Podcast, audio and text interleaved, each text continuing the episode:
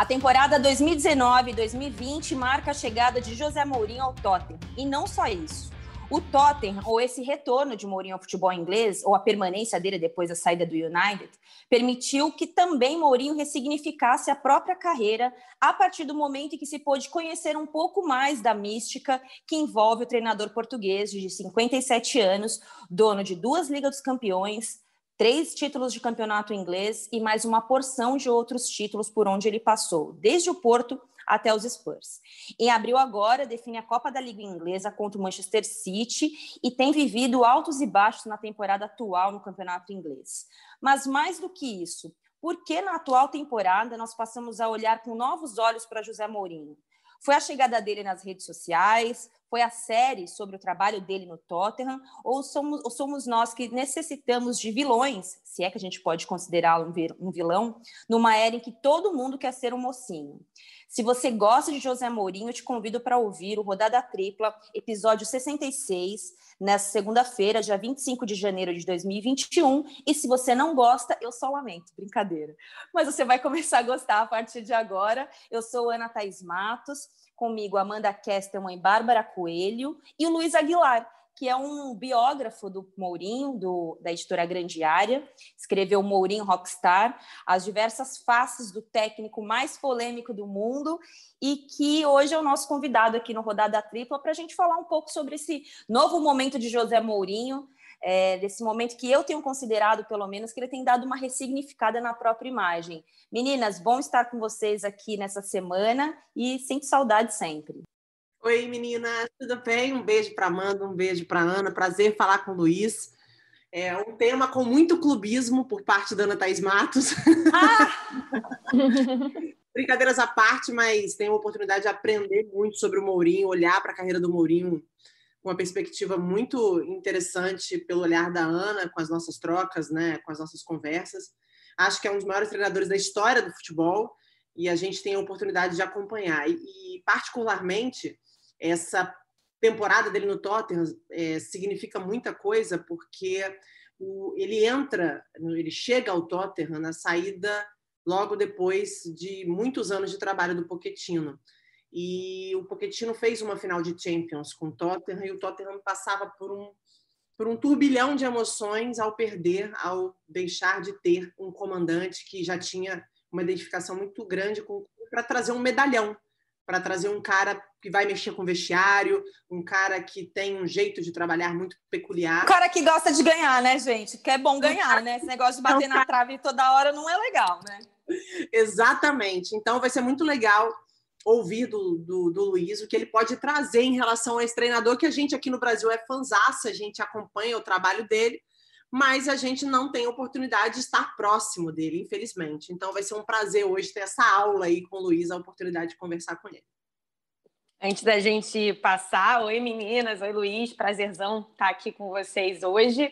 Mas já acusei o golpe da abertura da nossa Ana Thaís, porque eu acho que eu sou da turma do Solamento e estou aqui para ser convencida por vocês. Assim, aprendi muito, tenho aprendido muito de futebol internacional com vocês que acompanham bem mais do que eu, mas principalmente porque há muitos anos eu criei, idealizei um José Mourinho muito antipático, a criação de um personagem um pouco agressivo demais para os meus padrões, mas a Bárbara me deu a dica de assistir o Playbook, o episódio dele, né, no Amazon Prime, não é, desculpa, no Netflix. Assisti, estou começando a ressignificar algumas coisas, mas acho que depois desse episódio pode ser que eu saia da turma do solamento para outra turma mais bem resolvida com vocês. Não, porque se fosse para ficar é, é, é, essa questão de ser antipático, Jorge Jesus não é dos mais simpáticos, podemos escola combinar portuguesa, com né? isso, Tem né? uma escola portuguesa aí lá. É tudo da escola portuguesa, né, gente? Esse povo lá... Não são, não são todos mas, assim. Nós temos um português muito simpático aqui hoje.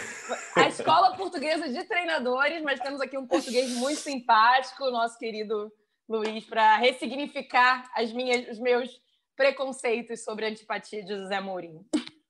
É, Luiz, é, novamente, né, obrigada é, por você aceitar e bater esse papo com a gente. Eu tenho falado muito sobre essa questão de ressignificar um pouco a imagem do Mourinho e eu queria saber sua opinião sobre isso para a gente abrir os trabalhos. Assim, se você acha que essa dimensão que a gente tem tido dele, né, nesses últimos, nessas duas últimas temporadas, de sobre a exposição maior dele, né? Porque técnico de futebol é um mundo muito à parte, né? A gente não tem muito acesso à cabeça deles, assim, né? Ao dia a dia deles. E me parece que essa proximidade que o Mourinho tem permitido tem feito com que a gente possa enxergá-lo de uma outra forma, principalmente as pessoas que resistiam um pouco mais ao estilo dele, né? Sim, antes de mais, um, obrigado pelo convite é, é, é, um gosto estar aqui convosco hoje e a falar de uma personagem um, tão apaixonante e que divide tantas opiniões uh, como, é, como é o Mourinho. E de certa forma, vocês aqui também na introdução que deram já, já, tocaram vários pontos. Eu creio que foi a Amanda que disse que ele criou uma personagem, uh, e é muito isso. Ele criou uma personagem e durante muitos anos achou que aquela era a receita do sucesso, e, e também ninguém pode censurá-lo por causa disso porque de facto foi. Eh, ele ganhou em todo o lado onde esteve, só não ganhou no, no União de Leiria, eh, que foi o segundo clube uh, que treinou como técnico principal, e agora no Tottenham, ainda não ganhou, mas o que é certo é que a equipa melhorou bastante em relação àquilo que estava a acontecer na ponta final com, com Pochettino. Sabes que eu falo com, com o Mourinho regularmente uh, e recordo-me que no, no período uh, em que ele esteve mais tempo sem trabalhar, que foi quando saiu do United e antes de entrar no Tottenham, uh, ele parecia estar a dar em louco por causa daquela ausência do treino e da azáfama diária, de poder trabalhar uma equipa, de poder ver os jogadores evoluir. Uh, e é óbvio que ele não estava sem emprego porque não tinha ofertas, ele tinha muitas ofertas, mas por um lado também sabia que o próximo passo que desse era muito decisivo uh, para aquilo que poderia ser a sua carreira a partir daí, porque uh, um falhanço redondo, um falhanço claro de projeto, se calhar fazia com que toda aquela ideia que existe no futebol, que o Mourinho tinha perdido o jeito, que tinha sido ultrapassado, pudesse ganhar ainda mais força. E o Tottenham acabou por ser um, o projeto ideal, porque ele podia quase agarrar numa equipa que, independentemente do, do talento, e de ter estado numa final de uma Champions, não era composta por jogadores habituados a ganhar, não é um clube uh, habituado uh, a ganhar, e portanto havia ali quase um, um trabalho de raiz eh, formatar ou reformatar a mentalidade daqueles jogadores todos para que eles deixassem de ser bons meninos, como ele diz, até naquele documentário da, da Amazon Prime, uh, em que há um jogo em que eles empatam e ele diz que empataram um jogo e não ganharam um jogo porque foram bons meninos e às vezes tinham que ser maus dentro de campo, uh, no sentido de, de quererem ganhar, de não se importarem de fazer faltas, de, de bater, de perder tempo quando assim tem de ser. Uh, e vê-se um Tottenham que joga futebol, mas que tem essa matriz, Mourinho, não é aquela equipa já de meninos bem comportados que quando não têm a bola ficam muito chorosos. Não, vão à procura, lutam e os resultados uh, estão aí. Agora, é evidente que o próprio nunca vai admitir isto, mas este período todo que ele esteve sem treinar, uh, independentemente de estar um, a entrar uh, num processo já, já de grande fadiga por causa disso, se calhar fez-lhe bem, porque o fez reavaliar uma série de coisas, especialmente toda aquela gratidão por estar no futebol. E vê-se hoje José Mourinho com uma, com uma felicidade por estar a treinar, por ver a sua equipa a jogar, que já não tinha uh, há algum tempo na sua carreira. Eu acho que talvez tenha começado a perder ali na ponta final do Real Madrid, que foi muito marcada por uma série de conflitos com vários jogadores, desde o Ronaldo ao Pepe uh, e com outras pessoas do clube. Uh, e depois isso também se voltou a ver ali no Manchester United, com o Pogba, por exemplo, que foi sempre uma situação de grande guerra entre ele um, e, o, e, o, jogador francês. E agora ele parece realmente ter recuperado toda, toda aquela alegria que tinha noutros momentos da sua carreira. mas também não tinha perdido o jeito nessa altura em que os resultados não estavam a ser os melhores, sabes? O futebol é muito pródigo em criar heróis e depois imediatamente tentar eh, logo derrubá-los uh, no momento a seguir. E Mourinho nunca deixou de ser um vencedor. Veja-se no United, mesmo não tem ganho uma Premier League, ganhou vários títulos, incluindo uma, uma Europa League. Agora parece é que nesta altura acaba por estar mais grato por tudo aquilo que o futebol lhe deu e por poder continuar a pertencer ao futebol. Mas seja o que for que aconteça no Tottenham, ou daqui para a frente, na minha opinião, estamos a falar de um dos melhores da história do jogo, ponto. Isso é interessante a gente ouvir o Luiz falando, porque todos os jogadores que a gente teve acesso para falar sobre o Mourinho, né, pessoas que trabalham com ele, eu vi algumas entrevistas recentemente de jogadores referindo a ele, todos falam do quanto ele mexe no, no, no, no, humor do jogador, né? Como ele tem essa proximidade de acessar o ânimo do jogador, seja positivo ou negativo, né? Todos falam, ele fala o que ele pensa na hora, na cara, assim, e isso fica muito claro quando a gente assiste. É, a, além do playbook, né, essa outra série longa que tem no Amazon Prime de 10 capítulos enormes falando sobre a primeira temporada dele no Tottenham, fica muito claro né, o quanto ele consegue estimular os jogadores, né? O que ele fala para o Dele Alli, o que ele fala para o Som, o papo franco que ele tem é, com o Kane, né? Eu quero que você seja o capitão da seleção da Inglaterra, mas que você seja o melhor jogador da seleção da Inglaterra. Então, acho que isso ele tem uma, um, um lúdico muito forte, assim, né? A gente tem um convidado aqui para falar com a gente rapidinho sobre isso, que é o Júlio César, produção da nossa Bárbara Coelho. É, foi campeão com o Mourinho na Inter de Milão, né? É, como o Júlio diz, né, foi campeão de tudo. É, ele fala exatamente sobre essa relação próxima de personalidade, que é uma das que é talvez a principal característica do José Mourinho. Vamos ouvir. Bom, que dizer do Mourinho? Mourinho foi um grande treinador que eu tive. Trabalhamos juntos dois anos na Inter de Milão, no qual ganhamos tudo. Foi realmente, acredito, o ápice da minha carreira no comando dele. É um treinador muito exigente, perfeccionista, eu acho que para um jogador trabalhar com ele tem que ter uma personalidade muito forte, mentalmente tem que ser muito forte também, mas é uma grande pessoa. O cara que fala as coisas na tua cara, sabe? Foi muito bacana é, é, ter tido o privilégio de trabalhar com, com o Mourinho. Aprendi bastante com ele também e me fez me tornar um jogador melhor, sem dúvida nenhuma. Né? Então, assim, tenho o máximo de respeito por ele não só pela história que nós tivemos juntos na Inter, mas como pessoa também, né? Enfim, é um cara que tem todo o meu carinho admiração e meu respeito. Tá, e o Júlio César, ele usa algumas palavras, é, exigente, perfeccionista, e que os jogadores têm que ser mentalmente fortes para trabalhar com ele.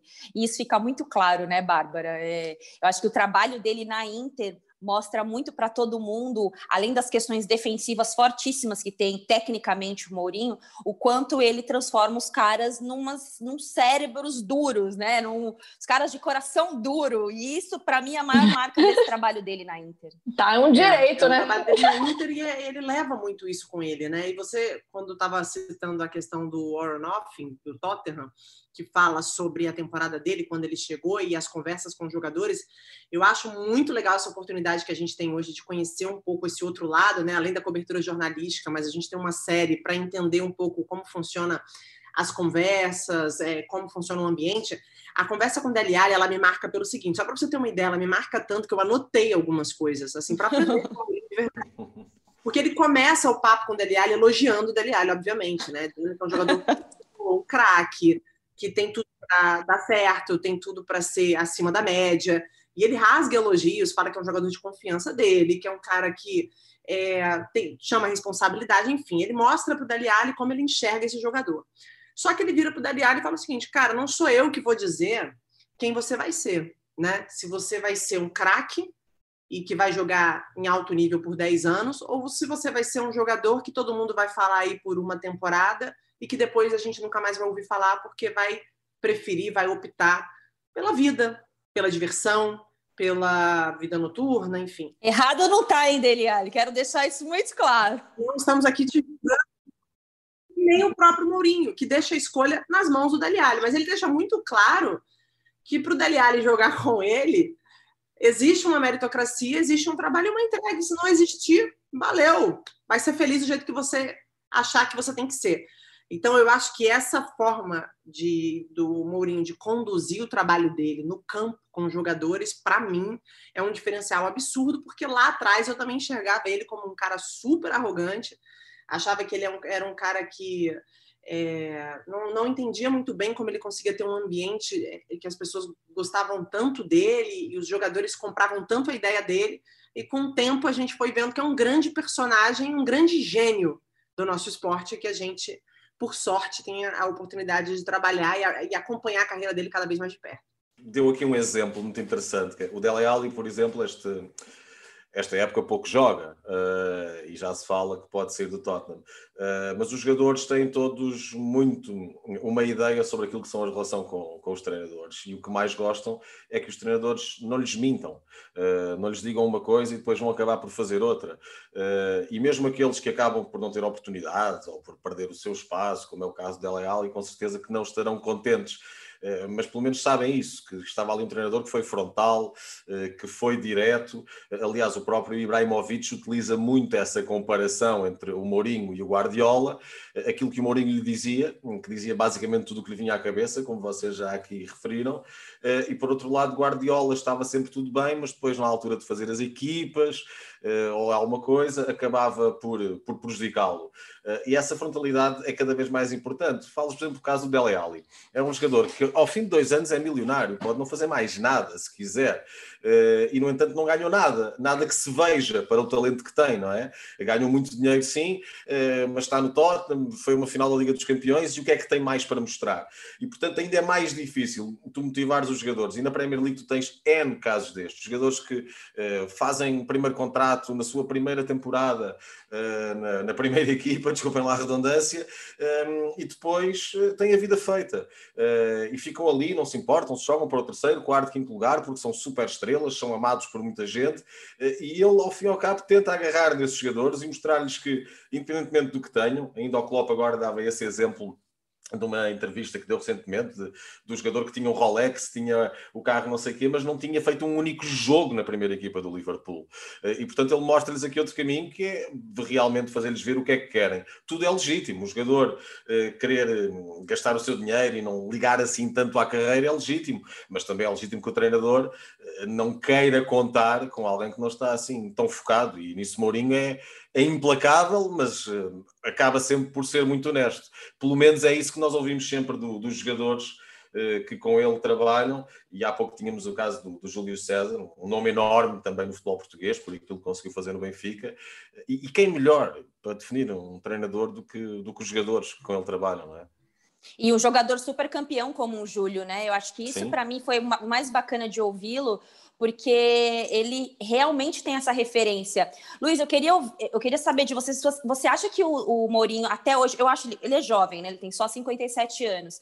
Você acha que por esse dia a dia que ele valoriza tanto, ele ainda não teve um trabalho em seleções assim? Você acha que não tem muito a ver com o perfil dele, o trabalho de seleção, que não é um trabalho de dia a dia, né? É um trabalho de a cada dois meses, a cada três meses, depois uma Copa do Mundo ou uma Europa League, uma, uma campeonato de clu, é, campeonato de seleções. Como que você vê essa relação dele em clubes e não ter trabalhado ainda numa seleção? Olha, eu entrevistei-o uh, não há muito tempo, há três meses por volta disso, quando ele fez os 20 anos de carreira, uh, é. treinador principal, e esse foi um dos temas que veio à baila. Um, e ele não coloca isso de lado, é um objetivo que tem, uh, mas até por isso estavas a dizer, por essa diferença de ritmos de trabalho entre um selecionador e um treinador, não é algo que esteja nos seus horizontes para já, até porque ele está no, num dos melhores campeonatos do mundo, está. Uh, a fazer deste Tottenham uma equipa diferente, mais competitiva, eh, e no entender dele é um trabalho que nem sequer vai a meio. E depois há aqui também o desafio de perceber se finalmente vamos ter Mourinho muito tempo à frente de um clube, porque até pelo estilo dele, quando passou por outros clubes, uh, chega ali a um ponto em que, ou talvez seja demasiado intenso, uh, ou as pessoas que estão à volta uh, também acabam por ficar um pouco fartas daquele estilo e nunca fica ali mais do que duas, três épocas. talvez o Tottenham possa ser um ponto de viragem também nesse aspecto e possamos ver Mourinho por quatro, cinco, seis épocas até no futebol inglês, o que também hoje em dia vai sendo cada vez mais raro. Tinhas o caso de Arsene Wenger, que não interessava se o Arsenal ganhava ou não, ele continuava lá, não é? Parecia que tinha um contrato vitalício. Uh, mas hoje em dia já vai havendo uh, uma maior dependência desses resultados. Eu acredito que ele queira treinar seleções, acho que seleções como, como a portuguesa, como a própria seleção inglesa, podem estar no, no seu radar, mas na altura uma das perguntas que lhe fiz era precisamente sobre isso, o que é que ele queria fazer mais, e ele disse que eh, daqui a 20 anos quando desse a entrevista dos 40 como treinador principal, uh, me respondia. Portanto, logo por aí dá para perceber qual é, qual é a vontade dele para já. Não é? Eu espero que o Tottenham fique com ele bastante tempo, porque se ficou com um Poquetino sem ganhar nada lá tanto tempo, o Mourinho tem que ficar uns 10 anos, pelo menos, né? não, eu não sou clubista, gente. Eu sou o que eu tô dando. Ficou tanto Imagina. tempo com o Poquetino lá sem ganhar nada, pô. É, mas isso é algo que ele próprio não, não quer, porque também ele não entende o futebol nessa perspectiva. É. De de é. ficar ali, lá está, isso então, uh, e entrar em contradição uh, com o que diz uh, jogadores como o Dele Alli, por exemplo. interessa estar para ganhar, para tentar ganhar, para ter títulos, e essa é muito a matriz dele. não o vejo, muito sinceramente, a ficar tanto tempo num projeto eh, mesmo que não ganhe. Aliás, não vejo nenhuma das duas coisas. O Pochettino, havia uma gratidão muito grande do Tottenham, eh, mas depois da final não demorou muito para que chegassem a acordo com ele eh, e para que saísse. Então o Tottenham tem, obviamente, uma situação diferente das outras equipas, eh, dos lugares cimeiros, até financeiramente, eh, só que está também num, num, patamar eh, em que quer finalmente juntar títulos a isso. E de outra forma, também acho que não iria contratar um treinador como José Mourinho, porque tu contratas José Mourinho com esse intuito. É para ganhar e, se possível, para não demorar muito tempo. Eh, e ele próprio também eh, coloca essa pressão sobre si mesmo. Eh, nunca estará disponível para ficar num clube dois, três anos sem ganhar nada, a dizer que anda a construir algo. Pois, anda a construir algo, mas também há outros que constroem e que ganham. Então, acho que isso para ele é uma situação incomportável. É, a gente tem que se transportar rapidamente para passagem, para as várias passagens do Mourinho no Chelsea, porque eu acho que foi o, o, o, o, que trans, não que transformou, mas a relação que ele tem com o Chelsea, né? Tudo que ele fez no clube, é, a, a, como ele saiu, como ele voltou e mesmo nas voltas, né? No retorno dele, conseguiu ser campeão de novo. Eu acho que é uma relação assim que pouco se tem no futebol, né? De, de é uma idolatria mútua ali, né? Um respeito mútuo das duas partes. É, eu vi até recentemente quando ele foi para o Tottenham, né? Que ele foi questionado: ah, mas você falou que não treinaria o Tottenham. Ele falou assim: é, mas até, isso até eu ser demitido do Chelsea, né? E a gente também tem. e isso, a gente também tem um convidado que é um brasileiro que jogou com ele é, no Chelsea, né? Que é o Oscar, que está hoje na China jogando no futebol chinês. Passou três temporadas com o Mourinho no Chelsea. E de novo é mais um jogador que destaca é, a questão da personalidade, né? De quanto ele exige dos jogadores. E num mundo que o jogador de futebol é, de certa forma, muito subestimado, o intelecto muito subestimado, o Mourinho força muito, né, para o cara entregar mais do que ele está acostumado a entregar, não só no campo, mas também na cabeça. Olá, Ana Thaís, Bárbara e Amanda, tudo bem? Aqui é o Oscar, né, vou falar um pouquinho do, da minha vida com o Mourinho, a participação que ele teve na minha carreira. É, eu fiquei três anos com ele no Chelsea. É, até antes do Chelsea eu já conhecia ele já, porque antes, quando eu estava no Inter, na época ele estava no Real Madrid, ele queria que, que eu fosse para o Real Madrid, daí a gente teve uma, uma breve conversa antes, mas é, a gente ficou muito mais próximo depois que ele veio no Chelsea. É um cara que é, que é sensacional, que que é um dos caras que eu conheci, treinadores no futebol mais inteligente que eu já vi. É, não só dentro de campo, mas principalmente fora de campo. Ele é muito inteligente, ele sabe o que, que ele vai falar para você, ele sabe o que você está pensando. É, tive momentos muito bons, onde ele me ajudou bastante a crescer também como jogador no Chelsea. É um cara que, que cobra muito de cada um, ele cobra muito da tua da tua performance dentro de campo. Ele, ele quer sempre que você dê o seu melhor. comigo teve várias histórias engraçadas comigo, com o Eden, com o Hazard, quando a gente estava jogando juntos lá, porque ele ele cobrava muito de, de nós dois, porque a, a gente era os, os jogadores que tinham potencial para ser para ser os melhores jogadores do, do, do, do Chelsea, então ele cobrava muito da gente, então ele sempre falava que quando a gente jogava em casa, a gente parecia que era jogador, jogadores que eram melhores da Europa, os top 10 da Europa, os dos dois que jogavam quando jogava em casa, jogava super bem, mas quando ia jogar fora de casa, a gente não jogava muito bem, a gente parecia uns, uns gatinhos, e ele falava isso na tua cara, na frente de todo mundo, então ele, a personalidade dele é muito difícil, é muito forte, então para você jogar com ele, você tem que ter a cabeça muito boa, senão ele realmente acaba atrapalhando. Tem gente que não consegue jogar com ele por ele, por ele ter essa personalidade muito forte, ele falar para você na, tá na tua cara, às vezes quando você acaba o primeiro tempo, você tá ali no vestiário, ele vai, chega e você não tá jogando bem, ele chega e fala, ó, oh, hoje você tá uma merda na frente de todo mundo e começa a te xingar.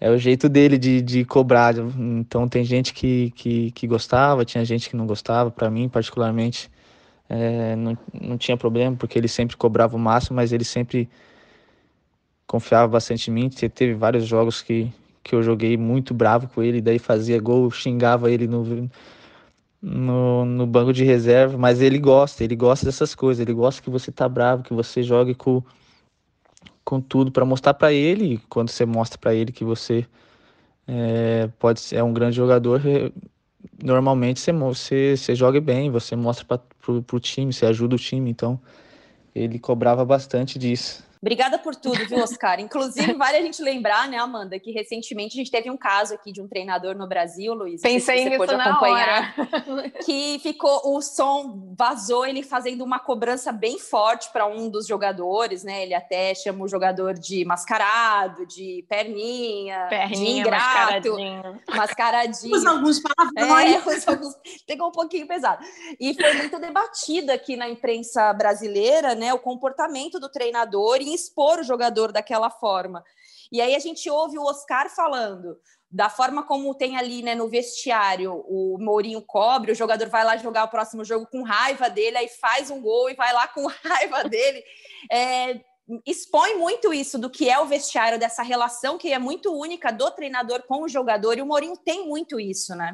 Sim, é verdade, ele, ele, ele expõe muito isso, mas também é um pouco aquela ideia que é o que ele passa para os jogadores. Se tu deres tudo e falhares, eh, estou contigo até à morte. Agora, se falhares porque não deste tudo, deixo-te cair. Eh, e isso também faz com que haja um, nível de compromisso grande eh, em relação aos outros.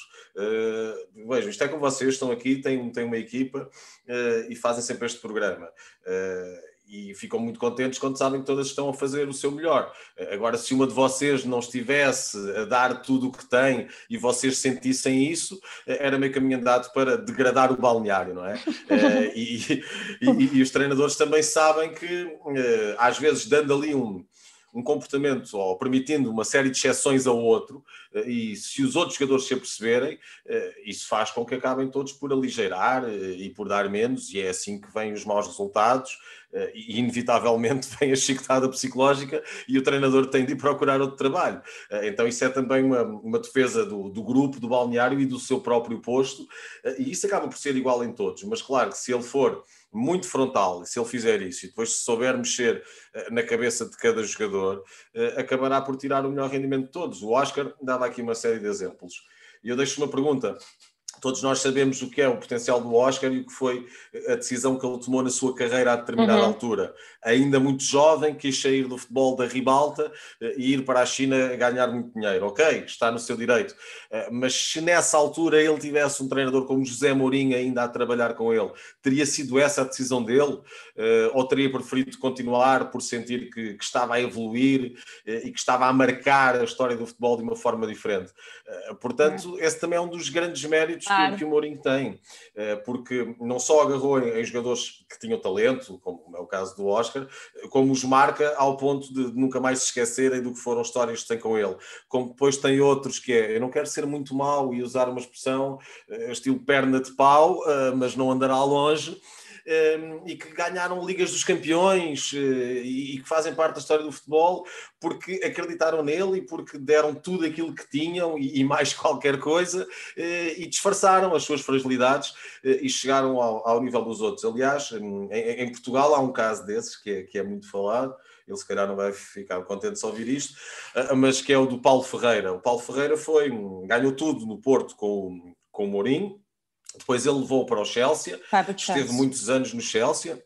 Ainda hoje trabalha, está ligado à, à Ele deu uma entrevista esses dias para uma emissora brasileira aqui falando sobre isso.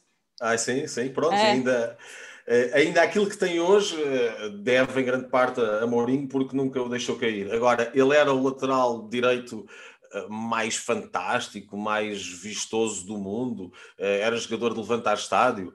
Não era, eh, nunca foi. Eh, mas depois olhas e tem uma Champions, tem títulos no Porto, tem títulos no Chelsea e tudo porque ficou sempre muito ligado ali a um treinador que se lhe dissesse mata, ele matava, se esfola, ele esfola e a verdade é que lhe correu bem. E acho que também muitos dos outros, e agora vê-se no Tottenham, por exemplo, ao perceberem aquilo que ele conseguiu fazer com uma série de jogadores com maior ou menor talento, uh, vão ouvi-lo. Uh, ele também tem essa história que fala por si. Tu tens o caso do, do Harry Kane, por exemplo, no Tottenham. O Kane já era um, jogador monstruoso, uh, uma grande figura do Tottenham, grande figura da, da seleção inglesa. E esse documentário da Amazon mostra que até o Kane estava algo nervoso uh, ali uh, antes de ter o primeiro contacto com o Mourinho, uh, perceber o que aí vinha, esse vencedor que, que, é, que é diferente, o que é que ele nos vai dizer e como é que ele vai cobrar de nós. e portanto, quando tu consegues que grandes jogadores tenham também essa responsabilidade, acho que depois a partir daí os outros vão atrás. e quando não consegues, o melhor é deixá-los sair eh, e também na carreira de Mourinho são vários exemplos não, de jogadores que tinham muito estatuto, não é? o Carlos Alberto é um, é um, caso clássico, o Carlos Alberto que jogou no Vasco, no Fluminense, sim, sim, sim. É, o Carlos já falou isso algumas vezes, né? Campeão da Champions com o Mourinho no Porto, e ele fala que ele só conseguiu esse título porque o treinador era o Mourinho, porque talvez ele não teria cabeça com outro treinador, primeiro, num dos primeiros anos dele na Europa, conseguiu um título tão importante. E o Mourinho também tem uma relação muito boa de falar do Carlos Alberto, porque ele fala: olha, dos que eu treinei é um dos mais talentosos. É, só que teve outras escolhas, e é aquilo que vai na carreira, no, no caminho do que disse a Amanda. Tem um, né? tem um caso muito, muito emblemático aqui, se a gente for tra trazer futebol brasileiro em relação ao Mourinho, que é o do Adriano Imperador, né? Que foram é, várias insinuações de crise, que deve ter acontecido mesmo entre ele e o Mourinho, porque a gente sabe a, o estilo e o perfil do Adriano, que até abreviou a carreira dele, que tinha ainda muitos anos para, enfim, para queimar a lenha. Mas o Adriano, apesar de todas essas questões, esses problemas que devem ter acontecido no vestiário, eles, quando ele volta para o Brasil, uma das primeiras coisas que ele diz é que o Mourinho salvou a carreira dele. É, a gente brigou, a gente teve problemas, a gente resolveu, mas ele salvou a minha carreira em algum momento que eu pensei em desistir antes. Então acho que é bem é, emblemático. Tens, tens, tens, vários casos, por exemplo, o, o, o Balotelli, acho que o Mourinho também lutou pelo Balotelli até onde pôde, uh, e depois o Balotelli não quis mais. É porque Aliás, tem um limite, né, também, até claro. onde você pode lutar pelo jogador. Ele, ele, ele, conta uma história muito engraçada, que é um jogo da, da Champions, que o Inter está a fazer na Rússia. Uh, foi no ano em que ganhou a Champions uh, e tinha os avançados todos lesionados uh, e ele diz que na palestra de intervalo passou o tempo quase todo a falar com o Balotelli porque o Balotelli já tinha um amarelo e ele disse: Mário, estamos em vantagem, não arranjes confusão com ninguém, deixa o jogo passar, não sejas expulso, por favor, eh, não tenho uhum. ninguém para pôr. Eh, e cinco minutos da segunda parte, Balotelli, segundo amarelo, rua. Não é? Aí não dá, né, gente? Então. É claro que tu aí vais dando oportunidades e depois deixam de ficar mal dessa forma, não, não consegues aguentar para sempre. É evidente que muitos jogadores têm de cair uh, e vão caindo, mas depois aquilo que marca uh, realmente a carreira de um treinador uh, é o que ele consegue fazer com muitos deles, a transformação que ele consegue dar a muitos deles e o que ganha. eu lembro, por exemplo, do Eto'o. o Eto'o, quando estava no Barcelona e estava o Mourinho no Chelsea, Uh, tiveram ali alguns bate-boca muito agressivos, muita troca de acusações, e até foi surpreendente depois uh, o Mourinho tê-lo contratado para, para o Inter uh, e ele ter aceito. e tu vês aquele jogo que o Inter faz um, com o Barcelona, aquele mítico jogo em que, que o Mourinho se referiu a ele como um, um, massacre de futebol defensivo, não é? Uh, foi um massacre. Sim. É, foi um massacre. Um massacre de como não ter a bola. Sim, ele diz que ele massacrou o Barcelona, não é? Ele diz que massacrou o Barcelona com um massacre de futebol defensivo, sim. Uh, e, e o Eto'o foi colocado ali a lateral direito, grande parte do jogo, e tu vias a forma como ele estava a jogar, a entrega, cada bola, cada luta, num papel que é muito ingrato não é? para, um, para um matador, para um, para um homem de área, E isso tem muito a ver com o treinador. Tem muito a ver com o treinador tu teres um, um Materazzi em lágrimas quando era a grande figura do Inter e com o Mourinho deixou de jogar eh, e fica triste porque o treinador se vai embora. Eh, eu acho que isso são tudo imagens e momentos marcantes na, na carreira uh, de um dos maiores de sempre, volto a dizer. Ô, Luiz, tem uma passagem no seu livro que eu gosto muito, que eu acho que é um tema que a gente não pode deixar de falar, que é essa questão aí desse estilo defensivo que marca aí a trajetória desses 20 anos do Mourinho. É uma passagem que o Mourinho diz mais ou menos assim, eu até tinha marcado aqui, eu acabei perdendo, que ele quer estar assistindo futebol com as netas dele daqui a alguns anos, e o futebol vai ser definido por quem tem mais posse de bola e não por quem ganhou o jogo. claro, e recentemente claro. ele foi questionado, ele ganha do, do City por 2 a 0, Tottenham ganhando o City por 2 a 0. E a primeira pergunta da coletiva é sobre a posse de bola, que o City teve 70% de posse de bola, e ele responde de um jeito muito prático. Ele, olha, o, Guardiola pode ficar com a posse de bola para ele e eu fico com os três pontos. E ele é muito cobrado por isso. E, e por que, que eu te pergunto isso? Porque a gente vive um momento aqui no Brasil que tem se questionado muito essa questão da posse de bola como uma verdade unânime do futebol. E o Mourinho nunca precisou necessariamente do controle de jogo a partir da posse, né? Ele não, esse não é o estilo sim, dele. Sim, sim. E não necessariamente por ele ser só defensivo, é porque ele tem outros mecanismos de ataque que fez, que fez com que ele conquistasse, para mim, acho que talvez o campeonato mais difícil do mundo, que é a Premier League, três vezes com o mesmo estilo, mas com variações dentro dos seus é, dos seus jogadores. Como é que vocês veem isso? Como ele mesmo avalia essa questão de ser tão cobrado por esse estilo defensivo? Eu acho que isso lhe dá um certo gozo uh, depois, quando consegue ganhar uh, ao City, a Guardiola, que é o, o, o, grande padrinho da posse de bola e o mentor. Mas tu já sabes isso quando jogas contra uma equipa de Guardiola, que é a posse de bola hum, não está em cima da mesa de negociações é dele. Então, se a quer tanto, ok, fica com ela e vamos tentar ferir uh, em transições com rapidez. Ele tem jogadores no Tottenham que permitem fazer isso, uh, o Son, o Bergwin também, o próprio Kane, e portanto é muito essa ideia, que é defender bem, defender de forma concisa, que era algo que o Tottenham não estava a conseguir na época passada, e ele demorou ali algum tempo a conseguir implementar essas ideias, porque a escola de Pochettino nisso é completamente diferente da de Mourinho, é muito mais próxima, lá está, de treinadores como, como Guardiola ou de Marcelo Bielsa, por exemplo, que é também sempre uma referência para estes treinadores de, de posse.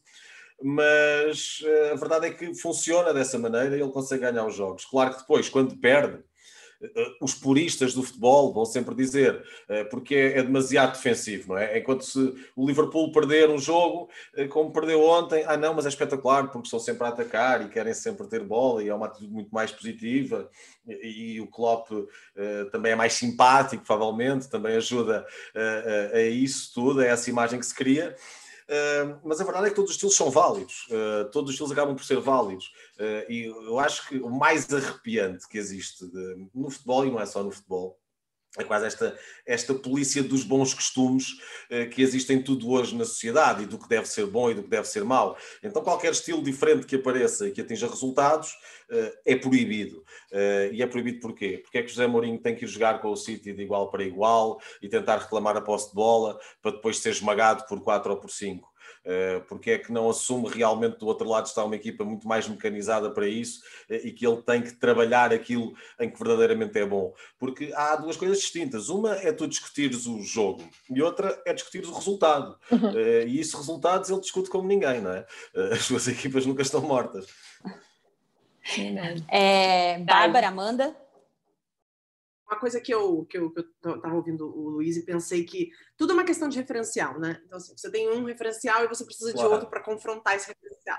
Então a gente fica nessa, não à toa o Mourinho e o Pep Guardiola são é uma comparação eterna. A gente vai estar sempre tentando encontrar qual, quem tem o melhor estilo e isso vai passar pelo momento de cada um, né? Exatamente. Quem estiver vencendo mais vai dizer que dita a regra e que dita dita o futebol que tem que ser jogado.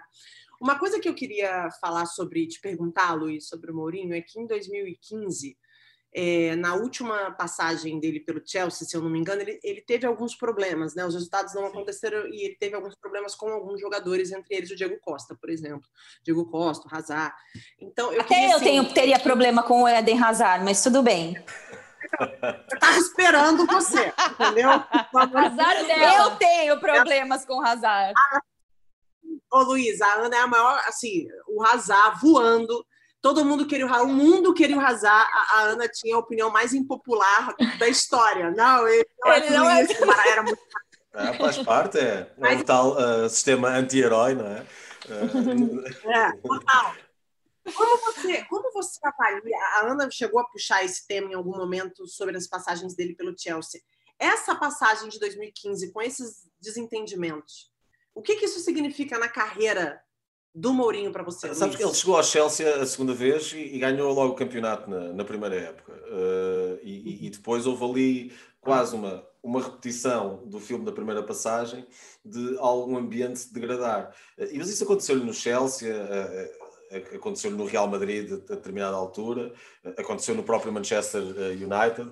Ehm, eu acho que tem muito a ver com essa, com essa ideia de querer toda a gente muito, muito fiel, com uma grande lealdade eh, ao projeto, e quando vê algum desvio disso, não, não encaixa bem, não consegue relativizar, e é natural que entre numa, numa onda de choque e de conflito com essas pessoas, sejam eles jogadores, sejam às vezes elementos da estrutura, eh, às vezes até em posições de administração.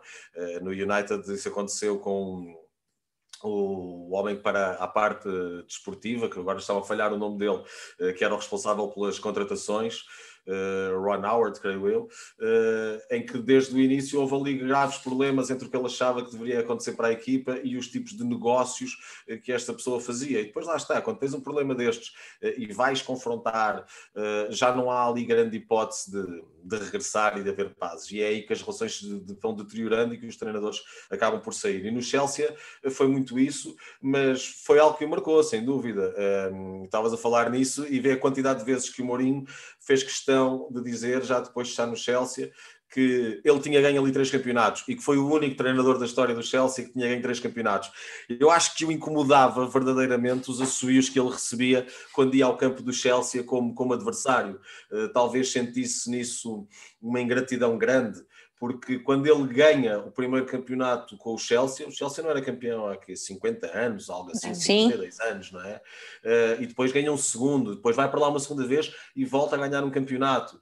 Uh, na ideia dele, uh, na ideia dele, e não só, ainda de todos, foi o treinador mais importante da história do Chelsea, ponto, não é? ele ganhou três campeonatos, nenhum outro fez isso. e se calhar queria ser tratado de uma forma diferente pelos adeptos. Quanto às pessoas da estrutura, lá está. Aí é, é, difícil, nós não sabemos, são relações do dia a dia que depois acabam.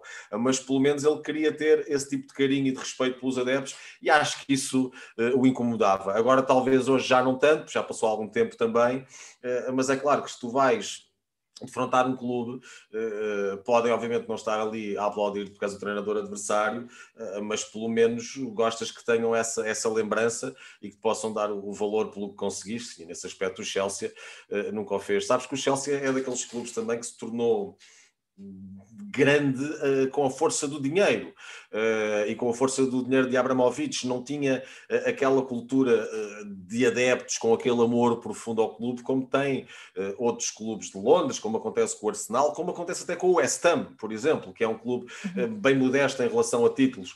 é um clube também de uma zona fina que se relaciona com o futebol de uma maneira um pouco mais desapaixonada, uh, talvez seja um bocadinho pesada a minha expressão, mas é isso que tu sentes nas bancadas de Stamford Bridge, quando as comparas uh, com a do Arsenal, com a do West Ham, ou seis de Londres, com os do United. Chega, vou tirar é? você do podcast, chega! Highbury. Só não sabe o que era jogar no Highbury.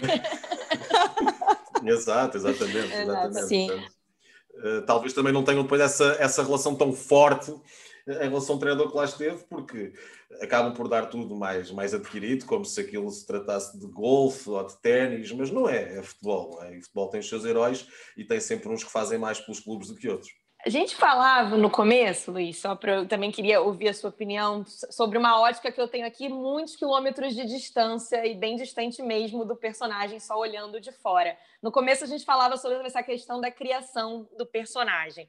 É, olhando um pouco a trajetória dele, e vendo, conhecendo, né, lendo e conhecendo, assim, quando a gente está nas coberturas por aí, como funciona a imprensa na Inglaterra, a imprensa britânica, inglesa, é esse personagem quando ele chega ali para o futebol da Inglaterra e agora quando ele volta, né, o Special One e essa, essa coisa um pouco bélica que ele tem na hora de, de, se, de se comunicar, foi criado também pela, pela imprensa britânica, porque eles têm um pouco desse, dessa criação de personagens, de antagonistas, de o cara que critica, o cara buscando sempre uma frase polêmica. Você acha que é um pouco criado pela chegada dele na Inglaterra? Não sabes, eu acho que ele se sentiu mesmo ali um bocadinho uh, uh, atacado no, no início, uh, e quando vem na altura todo aquele discurso do, do, Special One, em que ele diz ele tinha acabado de ganhar a Liga dos Campeões, e ganhar a Liga dos Campeões é, é difícil em qualquer país, mais ainda com o clube português, que tem uma diferença gigante de orçamentos para Inglaterra, Itália, Espanha.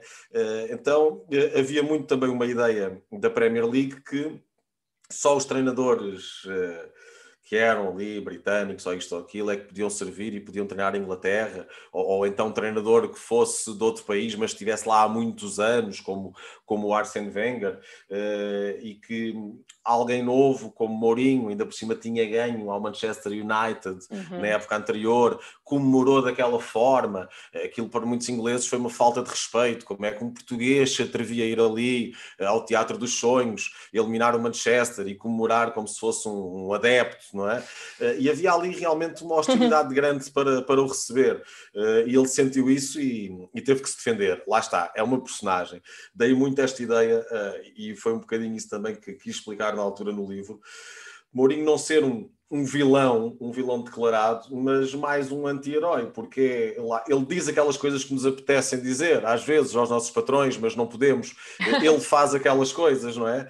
E tem, hum, e tem essa simpatia sempre do nosso lado. Às vezes temos dizer é arrogante, é isto, é aquilo, mas por outro lado pensamos, pá, quem dera ser assim às vezes, não é? Em algumas coisas. Eh, claro que nem todos nós somos treinadores de futebol e ganhamos milhões e milhões e ficamos logo com a vida resolvida. Eh, e isso também isso também ajuda. Uh, mas um, há muito esse lado da criação de uma personagem que muitas das vezes também foi uh, no sentido de tirar o foco dos seus jogadores e a pressão dos seus jogadores e, colocá-la nele. E ele sabe como é que reage a ela, não, sabe depois no grupo de 20 e tal eh, quais é que vão reagir melhor a, a cada situação. Aliás, quando ele foi a, Barcelona, na altura levou o Luís Figo para o banco do Inter. Uh, o Figo tinha já um cargo de direção, mas não costumava ir para o banco do Inter.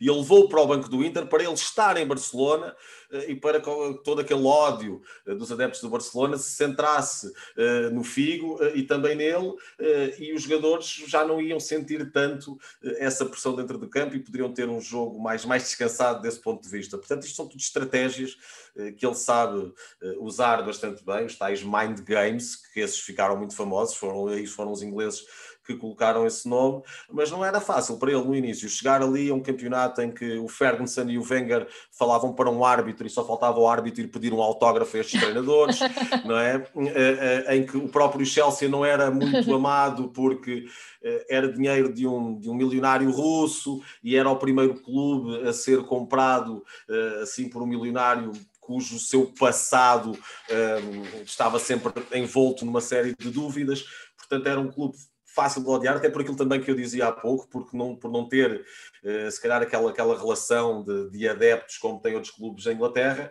e ele acabou por assumir não só as suas dores como as do clube, uh, e, e, ter essa postura mais, mais rebelde, mais, mais agressiva, eh, e acabou por resultar. Eh, e ao fim de um ano, já afinal era mesmo Special One, e não era mais um, eh, e era mesmo diferente, e era mesmo genial, também com todo aquele exagero muito característico do futebol inglês e da Premier League. Nós vemos agora, o Guardiola estava morto, afinal não, o Guardiola já é o maior, o Klopp era o maior, agora há uns jogos que não está a conseguir, e será que já perdeu o jeito? Portanto, isto tem muito Sim. a ver com, com a forma do, do, dos ingleses também analisarem os seus é. treinadores e as suas é figuras.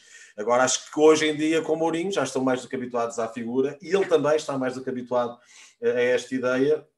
e acredito que ele sempre possa escolher, e viu-se agora com o Tottenham, se tiver um projeto muito interessante em Inglaterra uh, e se tiver um projeto igualmente interessante noutro país, acho que vai sempre preferir ficar na Premier League, uh, porque ele gosta desta cultura e gosta do respeito, acima de tudo, que há pelo jogo, mesmo quando depois existem estes problemas, mas isso ele também, por norma, responde à altura, não é? Não deixa ninguém ficar sem resposta, não é muito o estilo dele.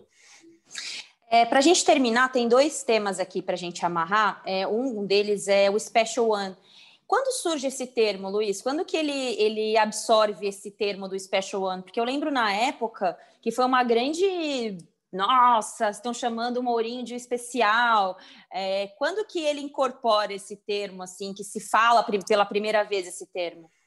Ele chega ao Chelsea uh, e na apresentação uh, utiliza esse termo a primeira vez. Uh, parte quando dele, vai, né? Sim, parte dele. Quando ele vai para o Chelsea, antes da apresentação, Uh, está a sair muita coisa nos jornais, na televisão, uma série de comentadores dizerem que não era o homem ideal para o projeto, que o facto de ter ganho uma Liga dos Campeões pelo Porto não o habilitava para treinar na Premier League, tudo isso, e ele na altura diz: Eu não sou mais um do fundo da garrafa, eu ganhei a Liga dos Campeões, eu sou especial e a imprensa agarrou nisso uh, e até o fez em forma de gozo, dizer olha, o Special One, a gozarem com ele. Uh, e depois perceberam realmente que era especial, porque chegou lá uh, e arrasou a concorrência. Nessa primeira época o Chelsea foi campeão limpinho, limpinho, como diz o Jorge Jesus, não é? foi, foi com um avanço gigante para, para uma primeira temporada e depois voltou a ganhar na segunda. Então aí acho que arrumou todas as dúvidas. É isso. É, Para a gente terminar agora, a gente tem mais um convidado, que é o Martin Einstein, o jornalista da ESPN Madrid, para falar sobre a passagem dele pelo Real Madrid, né? Porque teve uma passagem muito conturbada, que soma também com a passagem dele pelo United, e eu fiquei muito frustrada com o que aconteceu no Real Madrid, porque de fato eu falo que ele treinou talvez o último Real Madrid galáctico, com um técnico galáctico, né? Porque depois disso o Real Madrid mudou muito seu perfil, é, até tentou, quando contratou o Hazard, manter né, aquela manutenção de um time estrelar, mas o que não aconteceu, porque o Cristiano Ronaldo também saiu e a gente viu que sem o meu Cristiano Ronaldo eu não consigo, né? A frase dos, dos torcedores do Real Madrid. É. E o, o, o Martim fala um pouco sobre isso, né? Como foi essa passagem dele no Real, é, sobre ser um treinador famoso que confrontou jogadores também famosos, né? Jogadores que já eram campeões do mundo com a seleção espanhola, por exemplo. Hola, un placer estar con ustedes hablando de, de José Mourinho. Eh, era un entrenador, creo, cuando llegó al Madrid, que respondía más a las necesidades del club. Un club que tenía enfrente al Barcelona, que no podía ganarle absolutamente nada, el mejor Barcelona de la historia, con Messi, con Xavi, con Iniesta. Y Mourinho era un rompedor, era un entrenador que no tenía ningún pudor en eh, utilizar todas las estrategias posibles eh, para intentar frenar algo que desde Madrid se veía imposible. ¿Por qué Mourinho no, no funcionó? Porque tenía un vestuario, llegaba un vestuario de futbolistas que ya sabían lo que, va, lo que era ganar, venían de ganar la Copa del Mundo, los Casillas, los Sergio Ramos, eh, los Xavi Alonso, eh, futbolistas que no estaban dispuestos a, eh, a meterse en el juego dialéctico y de declaraciones que, que proponía Mourinho, ¿no? Que entendía que tenían que formar parte de esa estrategia, futbolistas que, que, no, que no compraron que Mourinho era el gran salvador del Real Madrid, que tenían otra forma de entender el fútbol. Yo creo que un poco la, la estrategia de Mourinho falló porque llegó mm, vendiéndose como el entrenador famoso ganador que, necesitaban estos futbolistas, pero estaba él acostumbrado a tener otro tipo de vestuarios, vestuarios con más necesidad de ganar títulos, vestuarios con futbolistas que no habían ganado nunca, venía del Inter, venía del Oporto, venía del Chelsea, equipos que necesitaban un entrenador que fuera más intervencionista. Y normalmente en el Real Madrid es un club en donde los entrenadores suelen dividir el poder con los líderes del vestuario. Y allí se planteó una batalla que no terminó bien. Espero que les haya servido algo de lo que yo sentí que fue el paso de, de José Mourinho. Um abraço grande. Tá aí o Martin Einstein falando sobre a passagem do Mourinho pelo Real Madrid e ele cita alguns confrontos, alguns conflitos de, de um treinador encontrar um vestiário com jogadores como Xabi Alonso, né, com mentalidade vencedora, etc. E a dificuldade que ele teve de transitar dentro desse ambiente, né? E, Luiz, como é que você viu a passagem dele pelo Real Madrid? Assim, quais foram os principais problemas? É, porque parecia que ia ser tudo era fome com a vontade de comer ali, né? Um, um treinador grandioso para uma equipe grandiosa, mas os problemas eram muito além disso, né? É, mas ele acaba de focar aqui um aspecto muito interessante da própria cultura do Real Madrid. Eh, é que tu vês que passaram já grandes treinadores eh, pelo Real Madrid, mas quando as pessoas se referem ao Real Madrid é a períodos de gerações de jogadores eh, ou de presidentes. Eh, tu tens é o Real Madrid do Di Stefano, a, a Quinta del Butre, do Butraganho, os Galácticos, primeira fase, com Figo, Zizu, Roberto Carlos, Ronaldo Fenómeno, por aí fora, os Galácticos, segunda fase, ou seja, como se o treinador fosse quase um, um elemento decorativo.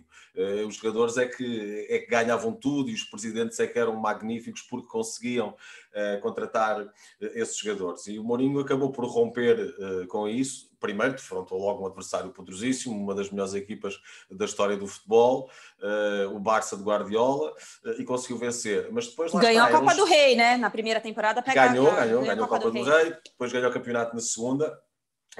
nas Champions as coisas não correram bem nos jogos com, com, o Barcelona. O Barcelona era fortíssimo, era uma equipa tremenda. Mas eh, os jogadores tinham realmente um estatuto muito grande eh, e tem essa ligação muito forte depois a uma série de jornalistas com algum peso. e lá está, quando eles vão, são campeões do mundo. Depois disso, ganham o segundo europeu. Eh, o de 2012, Ucrânia-Polónia, e quando eles vêm desse europeu, e depois já terem ganho o campeonato com o Mourinho, é aí que as coisas começam claramente a entornar, porque ele tem ali uma ideia também de blindagem de balneário, que muitos destes jogadores não tinham, jogadores como Casilhas, Xabi Alonso, Sérgio Ramos, falavam uh, quando queriam e com quem queriam, eram heróis nacionais. O Casilhas já tinha uma estátua, Sanica, não é? Uh, e Sim. estava a jogar, estava em atividade. Portanto, isto torna-se logo muito difícil de fazer esse tipo de gestão que ele gosta, de um balneário muito fechado, muito trancado, toda a gente muito comprometida, quando tem jogadores que ainda em vida, ainda em carreira, já têm a, a sua imortalidade e são vistos como, como heróis eh, de um, de um país inteiro. Claro que a partir daí, toda esta cultura dos galácticos, toda esta cultura dos jogadores é que são, eh, acaba por, eh, por corroer a relação com ele. Tens um episódio, aliás, que ele confronta um jornalista que lhe diz que o Casilhas é que devia jogar e porque era o Casilhas, isto e aquilo, e ele vai ler uma peça desse jornalista, escrita uns anos antes, eh, quando ele ainda não estava no Real Madrid, eh, em que o próprio escrevia: eh, os jogadores não têm que jogar por decreto, isto e aquilo, no Real Madrid têm que fazer valer o lugar, tal, tal. E ele lê isto em alto, humilha por completo aquele jornalista. Portanto, chegas a um ponto que vês que é relação tensa com alguns jogadores, relação tensa com a imprensa, com Florentino Pérez também a determinada altura uh, se tornou complicada. Eu acho que todos ficaram aliviados, todas as partes ficaram aliviadas quando ele saiu. Ficou ele, ficaram os jogadores, ficou Florentino Pérez, depois foi para lá Ancelotti, que é um treinador nesse aspecto um pouco mais, mais meigo, lá está, entra nessa ideia de dar carinho aos jogadores, os jogadores têm que ser estimados, os jogadores têm que ser eh, apaparicados, eh, e claro, depois são todos muito bons e aquilo funciona lá dentro. E a verdade é que Ancelotti ganhou uma Champions logo no primeiro ano, mas depois também acabou por ter o mesmo destino. Então, a cultura de José Mourinho eh, é muito distinta da, da cultura do Real Madrid e a determinada altura isso entrou em choque, foi inevitável. Legal. Bárbara, Amanda, se vocês quiserem fazer alguma consideração final, para a gente também não tomar mais tanto tempo do Luiz, fiquem à vontade. Ah, eu queria, sim, falar que é muito bom poder ouvir alguém, ouvir alguém que acompanha de, tão de perto a carreira do, do Mourinho. A gente vive num, num mundo muito mais globalizado, né? Hoje o Brasil ele tem oportunidade também de, de conviver e aprender com outras escolas, porque muitos treinadores estão vindo para cá. E, e, é legal a gente ver um pouco do Mourinho em alguns deles. E é bom a gente ver também o Mourinho retomando um trabalho muito, na minha opinião, é, interessante no Tottenham. E aí eu não estou falando de título, eu estou falando de outras características que, que passam por um treinador que tem um currículo invejável, um treinador que tem o respeito do vestiário, um cara de ótimas ideias, um cara de grupo, um treinador que não sai de moda. Essa é a verdade, né? O Mourinho é um treinador que não sai de moda. Então, queria agradecer ao Luiz pela disponibilidade, que a gente possa ter oportunidade também de conversar com, outros profissionais que trabalham perto de referências que possam nos ensinar e mostrar também um, um olhar de quem está mais próximo de, de caras como o Mourinho. Claro que sim, eu é que agradeço uh, a possibilidade de falar e tem, e tem sido muito interessante, e, e é isso realmente, uh, numa fase em que o mundo vive como vive e que, que nos obrigam todos a, todos a estar distantes, uh, pelo menos vamos tendo esta, esta possibilidade para nos aproximarmos e para trocarmos ideias e experiências. Eu também agradeço, Luiz, obrigada pela sua participação, em nome enfim, de todo mundo, dos nossos ouvintes também. vou pegar todos os elementos, abstrair e ver se eu, enfim, viro uma Mourinete também, quem sabe. Ainda não sou, não sou, mas também pode ser que possa mudar de ideia, né? A gente tem aí agora mais elementos para avaliar, mais histórias, mais referências, outros olhares, e isso é muito importante. Obrigada mesmo. Ah, obrigado. É isso, gente. É, mais uma vez agradecendo, Luiz. É um prazer assim enorme para mim, particularmente conversar com você. Logo que lançou seu livro, eu comprei assim, porque eu acho que toda é, bibliografia que envolve futebol, ela tem que ser muito valorizada, porque é muito difícil publicar livro sobre futebol, é mais difícil ainda. É, então, acho que é um livro que dá uma ideia para a gente de um personagem importante, contemporâneo do nosso futebol.